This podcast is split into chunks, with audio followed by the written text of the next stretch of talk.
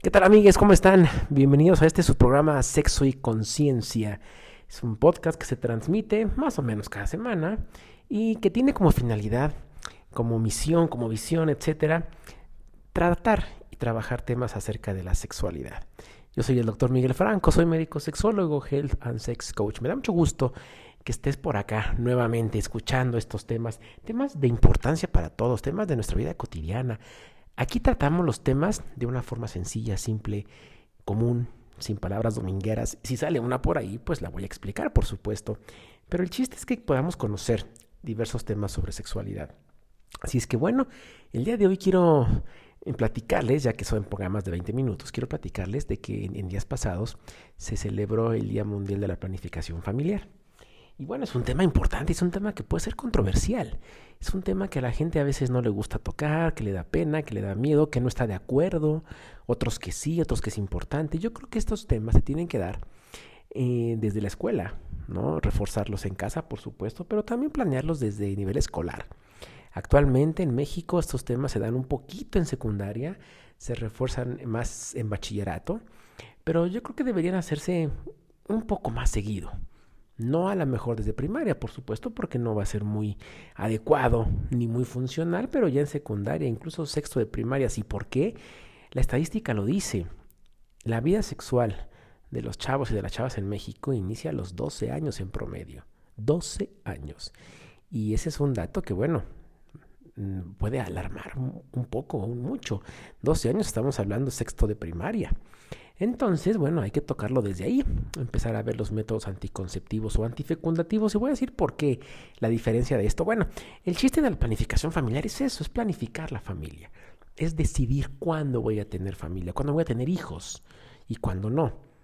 Y no por ello voy a dejar de disfrutar de mi sexualidad, o voy a dejar de disfrutar de una relación coital ¿no? Solamente por el hecho de que no quiero hijos. Entonces, el decir, no, ahorita no quiero hijos, entonces no tengo sexo.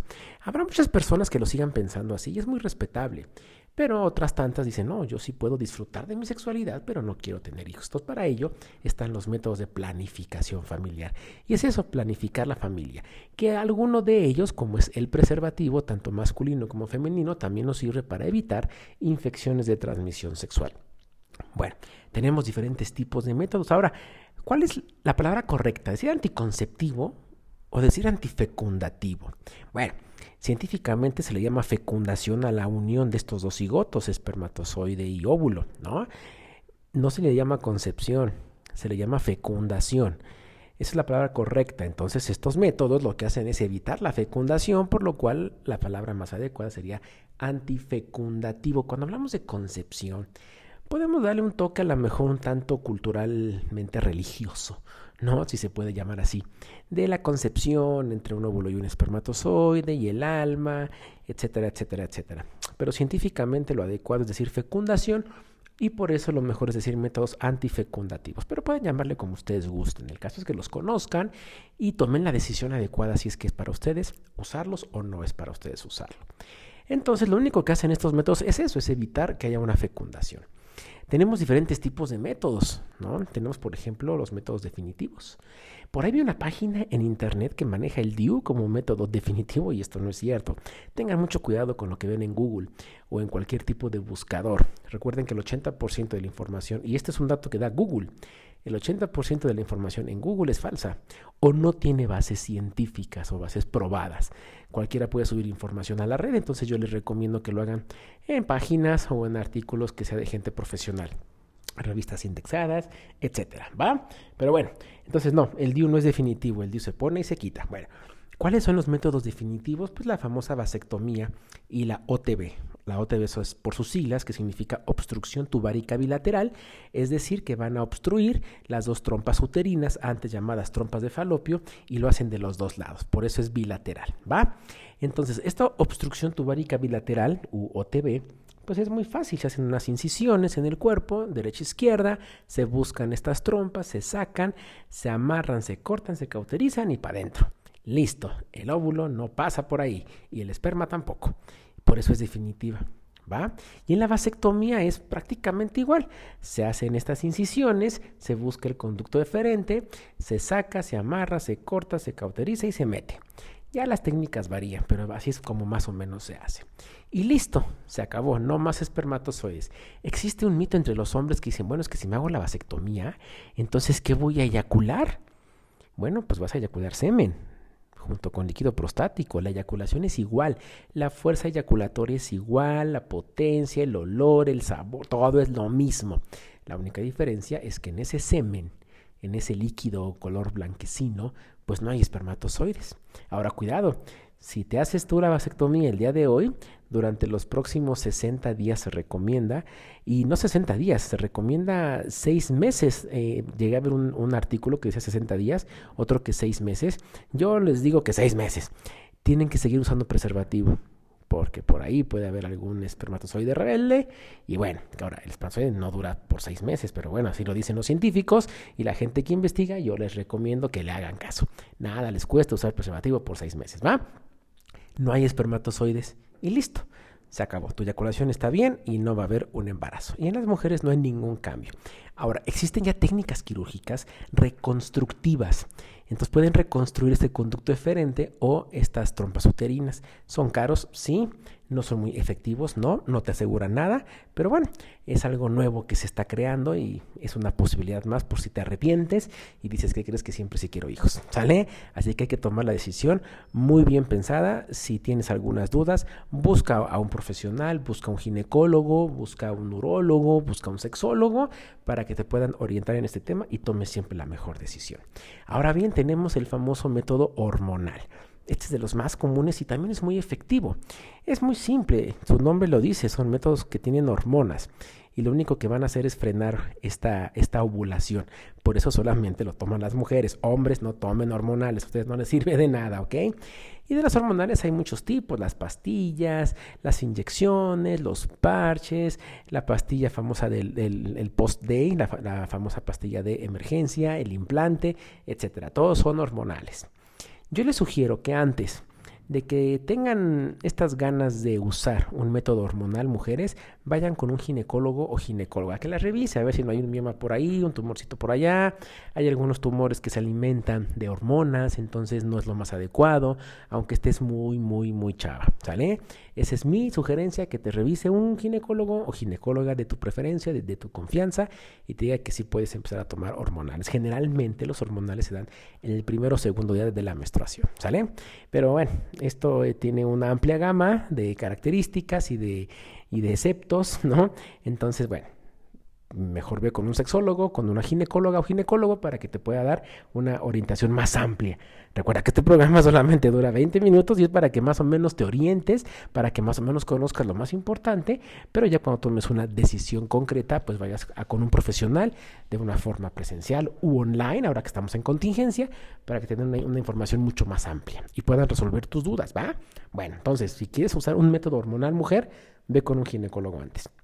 Bien, están las, las pastillas, que es una pastilla diaria, ¿no? Que, se, que se toman por 21 días y 7 días. Se toman, pues, son como, pues no son placebos, son como otras pastillas, ¿no? Si has, si has visto estas, estas tiritas de las, de las pastillas hormonales, tienen 21 pastillas de, de, de, un color como color rosita y otras 7 color blanca. Realmente las blancas no tienen hormonas, pueden tener sulfato ferroso o pueden ser incluso chochitos. Aquí esas pastillas no sirven de nada. Bueno, sí, sí sirven de algo. A lo que me refiero es que en el cuerpo fisiológicamente no sirven de mucho, de nada. El sulfato ferroso, bueno, porque la gente dice, ay, es que pierdes hierro por la menstruación. La verdad es que el cuerpo la recupera solo sin tener que tomar pastillas, a menos que tengas alguna patología y que te lo haya dicho tu médico. Entonces, Miguel, ¿para qué sirven estas pastillas? Si no sirven para nada, ¿para qué me las están cobrando?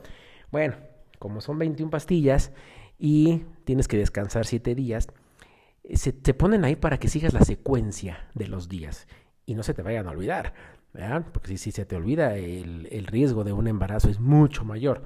Entonces, para que no pierdas esa rutina de tomarte una pastilla diaria, te ponen esas siete pastillas, ¿sale? Las que tienen hormonas solamente son 21.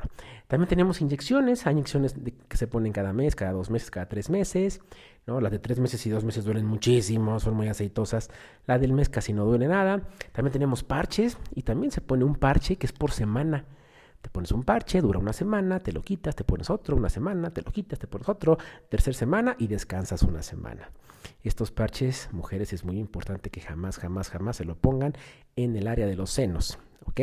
Este parche se pone generalmente en la espalda, en las nalgas, abdomen bajo, en donde tú, tú quieras que haya piel, excepto en los senos, ¿va?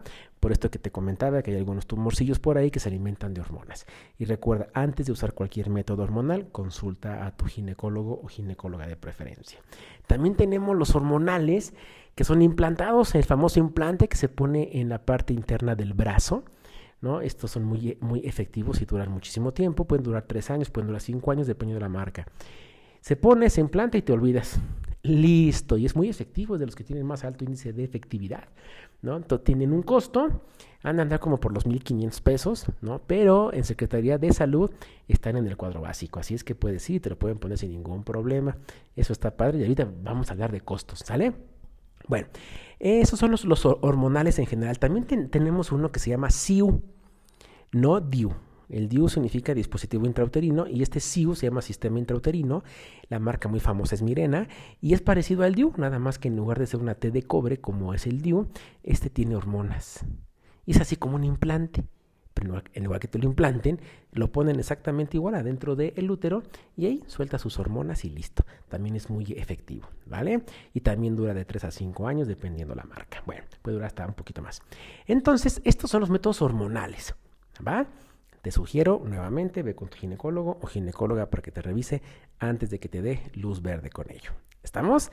Bien, todos ellos, las inyecciones, las pastillas, el implante, excepto el SIU, son gratuitos en cualquier centro de salud, sea IMSS, ISTE o Secretaría de Salud, gratuitos.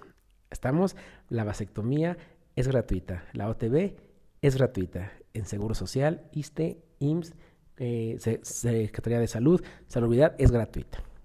Vamos con el tercero, ¿no? Que son los métodos famosos de barrera. Pues todos los, conocemos, el condón masculino y el femenino. ¿Y qué creen? También son gratuitos en el IMSS, ISTE y Secretaría de Salud. Ok, fíjense, ¿eh? todos están siendo gratuitos, excepto el SIU. Fuera de ahí, todos están siendo gratuitos. El condón se puede poner, hay técnicas para, para ponerlo. Yo les sugiero que busquen por ahí en YouTube, eh, eh, pero que sea alguien confiable, ¿verdad? Y si no, vayan con su médico, vayan con un sexólogo que les diga cómo poner un preservativo. El preservativo es el único que aparte de ayudarte a que no te embaraces o que no se embarace tu pareja, eh, ayuda a que no tengas infecciones de transmisión sexual. Y eso está padrísimo tanto el femenino como el masculino. El femenino tiene un poquito de más técnica, pero también es muy fácil de usar. No se encuentra en cualquier lado, no lo encuentras en cualquier farmacia. Si quieres uno de estos, puedes ir a los servicios de salud del país gratuitos o ir a una sex shop y ahí seguramente te lo van a vender. Algo que está padre es que este preservativo femenino se puede poner 5 horas antes de la penetración y el masculino no, este sí es inmediato, ¿va? Además que tiene mayor superficie de protección el femenino que el masculino. ¿Por qué? Porque existe por ahí un virus que también se puede transmitir por el contacto piel a piel y este es el virus del papiloma humano. No solamente con la secreción, sino también contacto piel a piel. Entonces toda esta parte alrededor del pene, ¿no? lo que se le llama el pubis o las mujeres el, el, el Montevenus, también el, el, pubis, puede tener por ahí algunos indicios de, este virus y lo puede transmitir al, al, contacto. Entonces el condón femenino abarca un poquito más, abarca un poquito la parte de los labios mayores y entonces eso hace que sea un poquito más efectivo que el preservativo masculino en cuestión de transmisión del virus del papiloma humano. ¿Va? Todo esto, si tienes dudas, pregúntale a tu ginecólogo, ginecóloga, médico o sexólogo de confianza para que tengas un amplio criterio y sepas tú cuál puedes usar. Nunca, nunca uses dos preservativos al mismo tiempo, ni dos masculinos, ni dos femeninos, ni masculino y femenino, porque el roce de este, de este látex, de este material, pues los puede romper. El, femenino generalmente es de, poliuretano, pero hay por ahí algunos de látex también. Bueno, entonces estos son los métodos eh, de planificación familiar en general. Falta el DIU, el DIU que significa dispositivo intrauterino. Es un dispositivo en forma de T, así como una T de Tito, de plástico, pero está enrollado, o sea, tiene, tiene un hilo de cobre que lo va a enrollar, ¿no? Entonces, este se llama sitio, dispositivo intrauterino, va adentro del útero y lo único que hace es que cambia el pH y mata a, los espermas. Así es que entran los, los, espermatozoides y se mueren y listo. También tiene una duración de tres años. Y cuidado, hay por ahí unas fotos en Google y en varios buscadores en donde ponen a un bebé que nace con el dio en la mano. Y dicen, mira, salí con el dio en la mano. Oye, espérame, espérame, espérame. Cuidado con esto. El bebé nunca toca el dio por dentro del útero el bebé se forma en un saco aparte, ¿no? El DIU queda por fuera. ¿Sale? A lo mejor se rompe ya las membranas y hay nacimiento y sale el DIU y pues por ahí se enreda en la mano. Pero no es que salga enredado en la mano del bebé. Esto es, esto es falso. Tengamos mucho, mucho, mucho cuidado con lo que vemos en Google. ¿Sale? Entonces, bueno, también es muy, muy efectivo, sí. Ah, me, faltó comentarles de la píldora del día siguiente. Eh, este sí no está en el cuadro básico de, de la Secretaría de Salud, ni del IMSS, ni del ISTE. Este sí hay que comprarlo. Esta pastilla, dependiendo de la marca, puede venir una pastilla o dos pastillas. Si viene una pastilla es dosis única, te la tomas y listo. Si vienen dos pastillas, bueno, te tomas una cada 12 horas para que en el transcurso de 24 horas ya las tengas tomadas, ¿sale? Las tengas ya, ya completas. Ahora bien, tienes hasta 72 horas para tomártela después del coito sin protección. Hay por ahí algunos artículos o algunas personas que dicen que tienes hasta 120 horas. Yo no sugiero que se arriesguen, ¿de acuerdo? Háganlo exactamente después, por eso se llama del día siguiente, háganlo al día siguiente, ¿no? Aún así tienen 72 horas, entre más tiempo pase, va perdiendo efectividad. Son pastillas que está probado científicamente que no son abortivas, no producen un aborto, ¿de acuerdo? Lo único que hacen es evitar una fecundación. Punto, listo. Evitar que se implante ese huevo o cigoto. No hace otra cosa. Tengamos cuidado con la información que recibimos, ¿sale? Ahora bien, ¿qué pasa si la mujer no puede tomar estos hormonales? Porque se recomienda que la pastilla del día siguiente se tome cuando mucho, fíjense lo, que le estoy comentando, cuando mucho, dos veces por año, con una separación de seis meses entre cada una, es decir, cada seis meses, no más. ¿Sale? Es una bomba ahí por ahí. Entonces no está muy recomendado eso. Y en caso que no lo puedas tomar, mujer, y que bueno, te haya fallado el preservativo o no se quiera que tengas una violación o algo y no puedas tomar estas pastillas, te puedes colocar el dispositivo intrauterino y también funciona como método antifecundativo postcoital, o sea, después del coito, después del sexo, ¿sale? Entonces, está padrísimo. Entonces, tenemos opciones. Así es que bueno, ay, hasta me cansé, voy a, voy a tomar agua o algo porque ya hasta se me secó la boca. Terminamos con todo esto el día de hoy, el podcast de métodos de planificación familiar. Recuerda, la gran mayoría, excepto el Mirena, el SIU y excepto la pastilla del día siguiente, todos los demás son gratuitos. En sector salud, Secretaría de Salud, IMSS o ISTE, en tu centro de salud, todos son gratuitos. No importa la edad que tengas, a partir de los 13 años generalmente ya pueden dar estos métodos anticonceptivos. Y pláticas de sexualidad te la pueden dar a la edad que sea sin que vayas necesariamente acompañado de un adulto. La información sobre sexualidad es un derecho y lo puedes ejercer. Si vas a alguno de estos centros y te dicen no te voy a dar información hasta que venga tu mamá, puedes demandar porque están violando tus derechos. Y eso está firmado en México y en el mundo. Tienes derecho a recibir información sobre sexualidad a la edad que sea.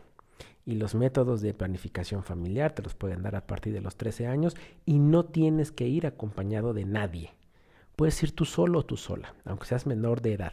Y todos tienen la obligación de darte los métodos de planificación familiar probablemente no te, no, no, no te pongan un DIU o un SIU si eres una persona menor de edad o si, eres núbil. Núbil significa virgen, ¿no? O sea, que nunca has tenido sexo, núbil.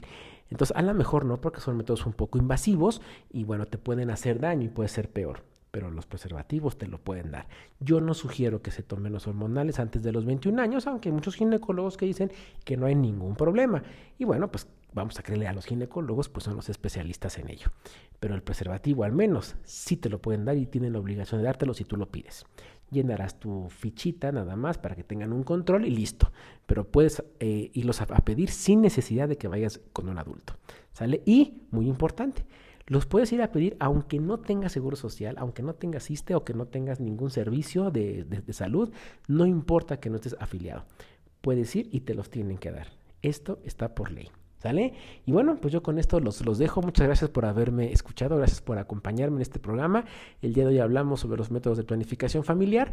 Dimos una mega embarrada. Si quieres más información, pregúntame en mis redes sociales. Puedes encontrarme tanto en Instagram como en Facebook, como en Twitter, como en TikTok, como arroba sexcoachfranco. También la página de internet www.sexcoachfranco.com. Me puedes encontrar o pregúntale a tu ginecólogo, ginecóloga, médico, médica, el que tú quieras. El caso es que te informes con personas que sepan, con personas profesionales. ¿Sale? Para que tomes la mejor decisión y puedas tú planificar tu vida. Y recuerda que en cualquier momento, en cualquiera vas a recibir información sobre sexualidad y eso, eso va a cambiar tu vida para siempre. ¿De dónde prefieres que venga? Muchas gracias por escucharme. Nos vemos en el próximo podcast. Les mando un saludote y chao.